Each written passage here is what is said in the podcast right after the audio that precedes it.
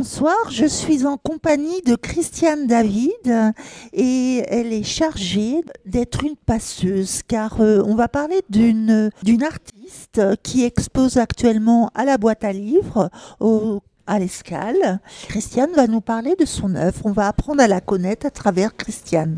Bonjour. Bonjour. Marie-Michel, elle aimait la poésie. Alors on parle de Marie-Michel Hénard. Origine du Poitou. Oh, Moi, oui, je l'ai à Vivonne, à précisément. Vivonne, là où elle est maintenant. Je l'ai rencontrée en Touraine quand je suis arrivée ici et on est rentré en amitié. Et c'était une artiste euh, très créative, amoureuse dit du papier, Et amoureuse de la nature, beaucoup du d'herbes. végétal, de la poésie et Du- de la vie. Alors elle a du végétal sur du papier très Alors, précieux, je- très je- beau. je- Oui. Le papier était un médium pour elle au départ, et en jouant sur le mot un fil amant. C'est pour ça que j'ai dit c'est une amoureuse. Et ensuite, elle a voulu créer le papier, donc elle a appris à le fabriquer. Et puis, il y a eu une grosse évolution, tout le temps une évolution de son travail en lien avec la poésie, l'émerveillement de la nature.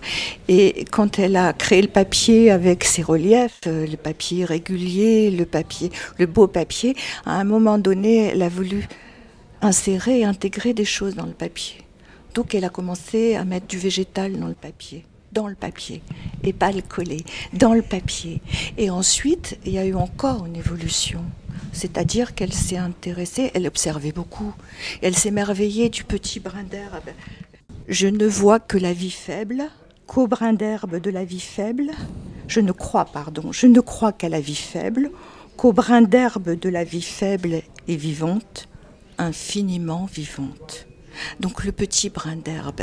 Elle s'est intéressée également aux pelures, aux pelures de nos légumes, et elle s'est mise à les cuire, à les tremper dans un chaudron magique en quelque sorte. Et au fur et à mesure, elle disait qu'elle avait ses yeux au bout des doigts au départ. Et puis ces filaments, ces légumes cuits, ces filaments sont devenus comme son pinceau. Et elle s'est mise à créer des sortes, une sorte de langage, des signes, des sortes de calligraphie.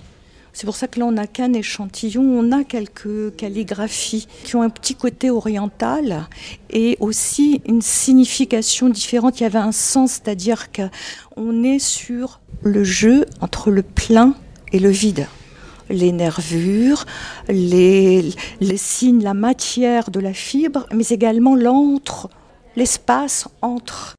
Et puis, elle a beaucoup travaillé sur des textes. Donc, on retrouve là des œuvres avec des, des textes de poètes. euh, Et c'était une exposition qui s'appelait Noces de papier déjà à l'époque, qui a été euh, ici, à la boîte à livres, en 1998. Mais c'est un bel hommage. Alors on voit les phrases en dessous. Par exemple, là j'en vois une. Michel Camus. Il y a en tout homme une flamme de silence qui sait que son ombre ne, sait pas. pas. Il y a aussi François Chang. Un bel hommage aussi Oui, qui, est- qui habite à Tours. oui, parce que. Marie-Michel, elle rentrait au cœur des choses. Et c'était le travail de l'intime, de l'intérieur. Et d'ailleurs, cette réflexion d'intériorité, c'est très émouvant parce qu'elle a écrit quand elle était à Cochin, dans une chambre stérile. Et on retrouve toute cette démarche d'intériorité. C'est très, très intime. Et donc là, cette phrase de François Chang dit aussi ce qui, l'inspirait. Celui qui loge au cœur des choses n'a besoin de rien d'autre que d'être là, sans plus. François Chang. Donc c'est très profond. Passer un temps fou à, classer ses œuvres. euh, J'ai passé du temps parce qu'en plus euh, j'ai récupéré enfin j'ai une partie de ses œuvres avec des amis. Il y a de, plusieurs stocks puisqu'on devait faire euh, plusieurs expositions en 2020, dont une à Chinon puisqu'elle a été guide au château de Chinon et adjointe à la culture à la mairie de Chinon. Donc on devait faire une grande exposition et à cause du Covid tout ça n'a pas pu se faire et ça a été différé. Là, cette exposition a lieu parce que je suis restée en contact avec Joël, qui la connaissait, qui m'a relancée et qui m'a proposé de la faire pour le printemps des poètes. Et... Eh ben, c'est tombe bien. Aujourd'hui, on est le printemps et on parle poésie. On, est en plein dans le thème avec un bel hommage. À Christiane David et pour Michel Hénard. Et voyez, regardez, vous voulez d'autres phrases Allez-y. Au cœur de l'hiver, j'apprenais enfin qu'il y avait en moi un invincible été.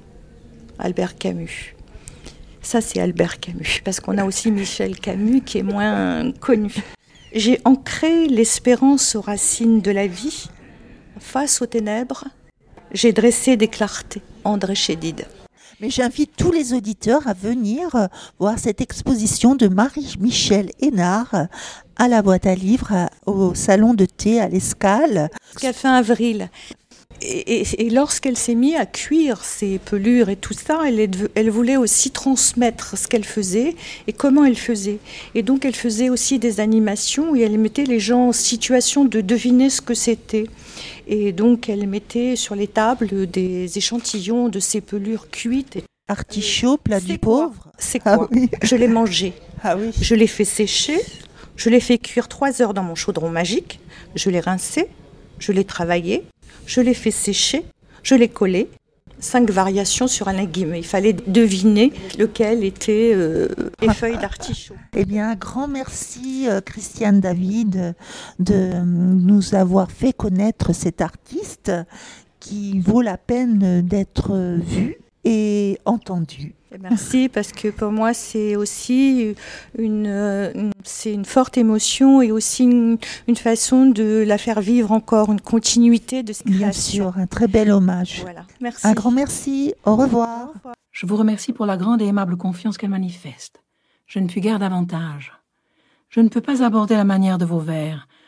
Toute intention critique est trop éloignée de moi. Rien ne permet aussi peu de toucher à une œuvre d'art que les mots de la critique.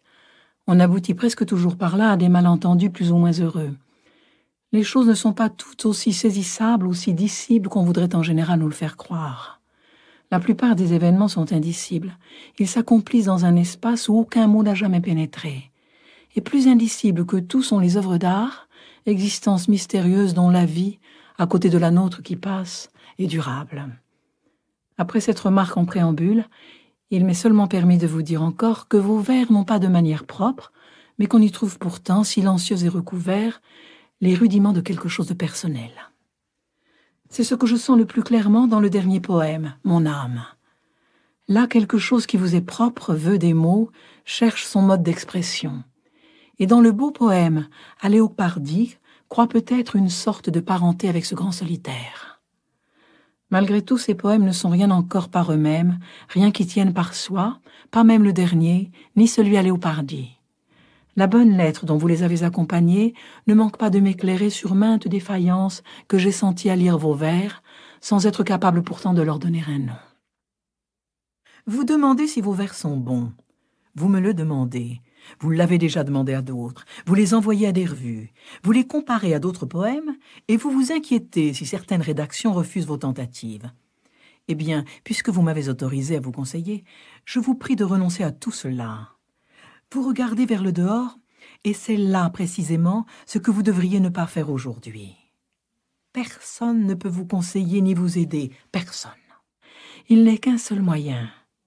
Rentrez en vous-même. Cherchez la raison qui, au fond, vous commande d'écrire. Examinez si elle déploie ses racines jusqu'au lieu le plus profond de votre cœur. Reconnaissez-le face à vous-même. Vous faudrait-il mourir s'il vous était interdit d'écrire? Ceci surtout. Demandez-vous, à l'heure la plus silencieuse de votre nuit, dois-je écrire? Creusez en vous-même vers une réponse profonde. Et si cette réponse devait être affirmative, s'il vous est permis d'aller à la rencontre de cette question sérieuse avec un fort et simple je dois, alors construisez votre vie selon cette nécessité. Votre vie, jusqu'en son heure la plus indifférente, la plus infime, doit se faire signe et témoignage pour cette poussée. Approchez-vous alors de la nature.